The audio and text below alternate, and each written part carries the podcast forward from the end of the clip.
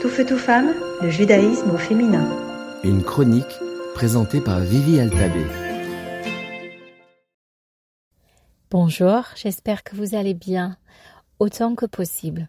Je suis de retour avec encore un outil, un enseignement de la Torah pour avoir plus de sérénité dans des moments de difficulté et d'épreuves personnelles. Et aujourd'hui, c'est un règle qui dit que la chose la plus importante en temps de guerre est de rajouter de la lumière. Et j'explique. C'est-à-dire qu'on cherche toujours ce qu'on peut faire. On est noyé dans des émotions, des émotions qui sont très fortes, du chagrin, de tristesse, de peur, de colère, etc. Et on cherche que faire face à toutes ces émotions, les désemparer quelque part, par la distance, par l'impuissance, par l'énormité de la chose. Et donc, la chose à faire, la plus importante à faire en temps de guerre, est de rajouter de la lumière. Sauf si on est des soldats de combat, les stratégies de guerre, les dernières nouvelles de bombardement, ne sont pas la chose prioritaire et plus importante à contribuer à cette guerre.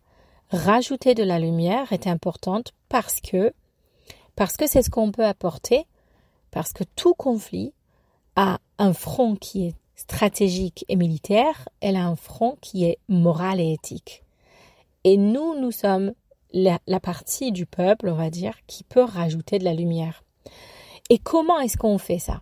Alors viens, on va être très pragmatique et concret. Rajouter de la lumière, ça commence par soi et ça commence par la plus petite cellule en soi-même c'est-à-dire de ne pas minimiser la lumière qui est en toi.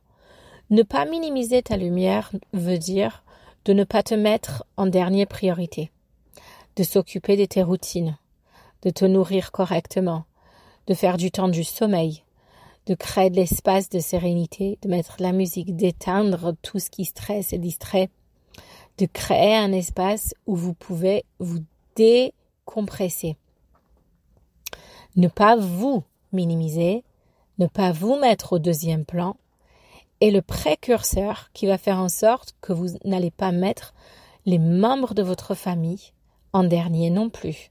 Parce que la règle est la suivante. Quelqu'un qui respecte sa propre lumière va forcément respecter la lumière en autrui. Et oui, ceux qui ne nous respectent pas ne se respectent pas non plus. Et c'est la base de toutes les guerres. Et donc pour combattre cela, on commence en rétablissant le respect de la lumière, en commençant par soi. On a dit quoi? Routine des repas, routine du sommeil, routine de décompresser, que ce soit avec du sport ou yoga ou méditation ou autre. Et aussi, on va nourrir notre âme, donc routine de prière. Vous allez me dire, mais je ne peux pas prier, je suis en colère contre Dieu pour tout ce qui se passe, et je vous comprends. Mais comme tout muscle et membre du corps qui n'a pas de mouvement, le cœur est le liaison avec notre âme, qui est représentée par Hachem, si vous voulez, et une partie de nous qui peut s'atrophier et raidir si on ne l'exerce pas.